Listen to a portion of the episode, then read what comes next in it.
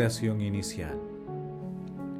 Santo Espíritu de Dios, amor del Padre y del Hijo, ilumínanos con tus dones, para que podamos comprender los tesoros de la sabiduría que Jesús nos quiere revelar en este día.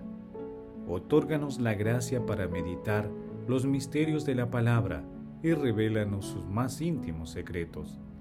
Madre Santísima, intercede ante la Santísima Trinidad por nuestra petición.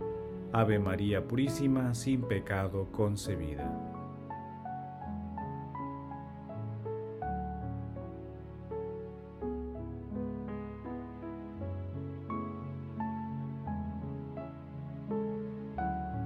Paso 1. Lectura. Lectura del Santo Evangelio según San Juan capítulo 15 versículos del 1 al 8.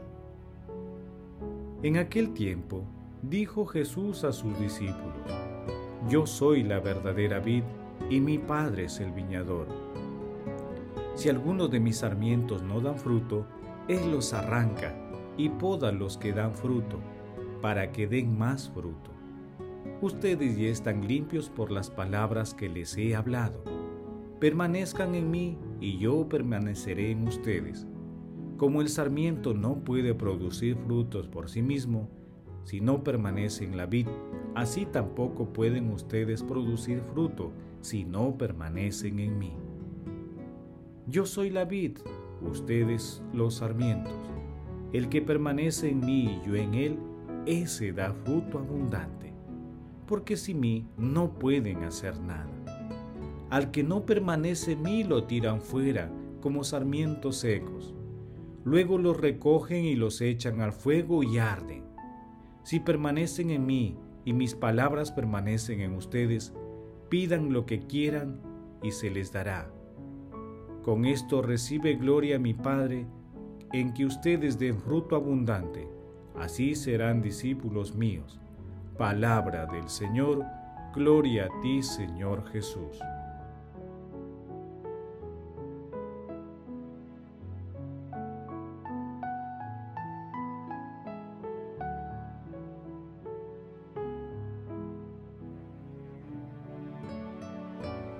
En el relato de la vid verdadera, Jesús vuelve a tomar la figura de la vid que mencionó en la parábola de los viñadores malvados que podemos leer en San Mateo capítulo 20, versículos del 1 al 16.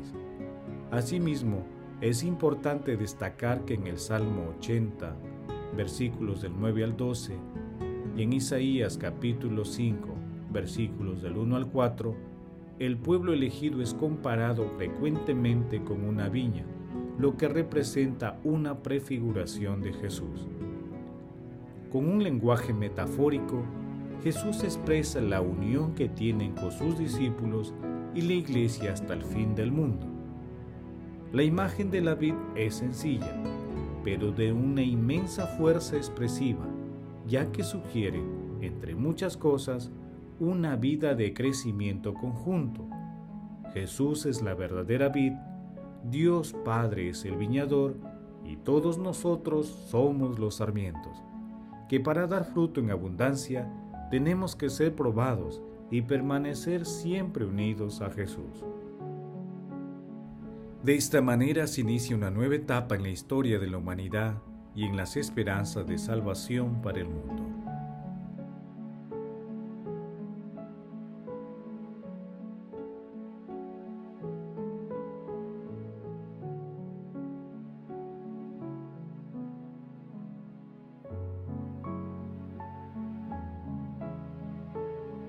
Paso 2. Meditación.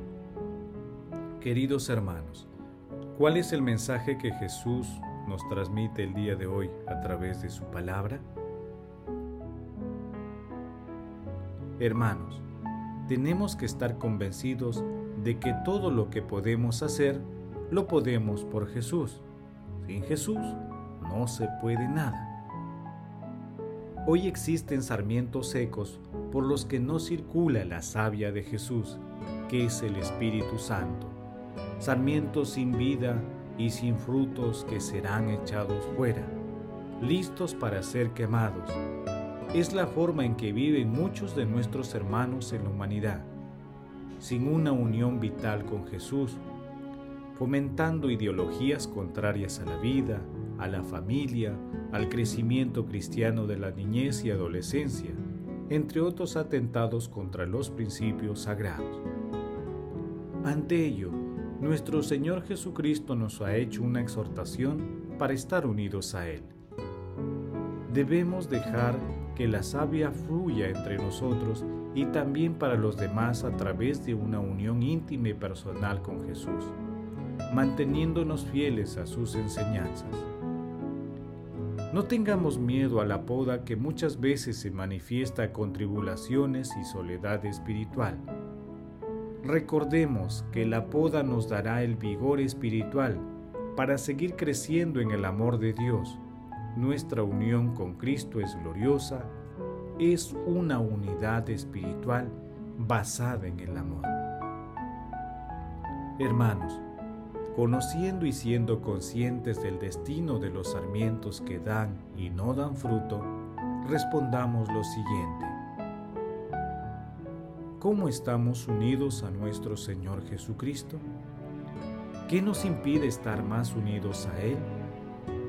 Reconocemos los momentos de poda que hemos vivido y somos conscientes del crecimiento espiritual que otorgan a nuestras vidas. ¿Cuáles son los frutos que damos?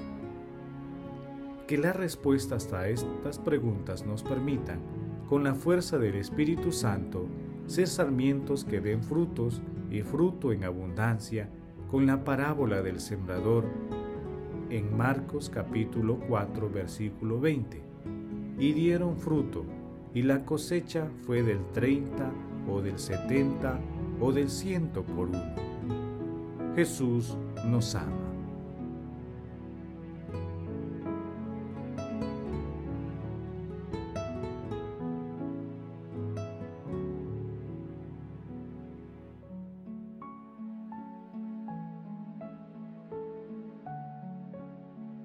Paso 3.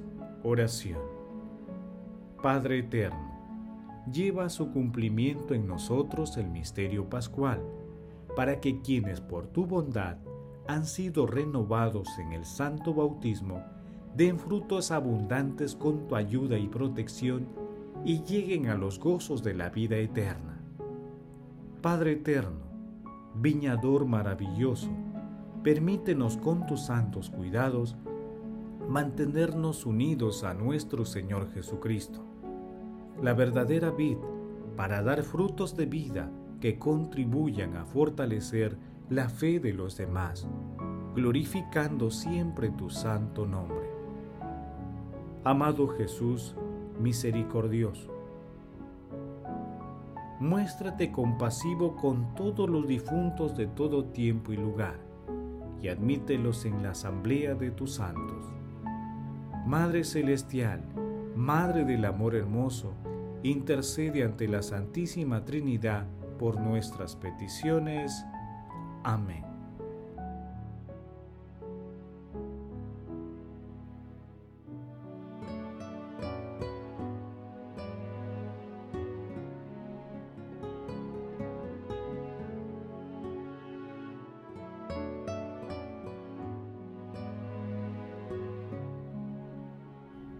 Paso 4. Contemplación y acción. Camino a Pentecostés, contemplemos a nuestro Señor Jesucristo con una oración de Santa Teresa de Calcuta. Amad la oración. Durante la jornada, tratad de sentir la necesidad de orar y abandonar la tristeza en la oración. La oración agranda el corazón hasta el punto de que podrá contener el don que Dios nos hace de sí mismo pedid, buscad, y vuestro corazón se ensanchará lo suficiente para recibirlo. Puede ayudarnos la siguiente oración extraída del libro de oraciones de nuestra comunidad, escogida entre aquellas que recitamos cada día. Convirtámonos en ramas verdaderas y fructíferas de la viña de Jesús, recibiéndolo en nuestra vida como el que quiera mostrarse como la verdad para ser dicha, como la vida para ser vivida, como la luz para ser iluminada, como el amor para ser amado, como el camino para ser andado, como la alegría para ser dada, como la paz para ser extendida, como el sacrificio para ser ofrecido en nuestras familias y en nuestro barrio. Hermanos, hagamos que la palabra de Dios convertida en acciones concretas nos permitan unirnos más a Jesús. No dejemos que esta unión se debilite y nunca dejemos de apoyar espiritual y materialmente a nuestros hermanos más necesitados. Pidamos a nuestro Señor Jesucristo que cuide de nosotros y que jamás permita que nos separemos de Él glorifiquemos a Dios con nuestras vidas.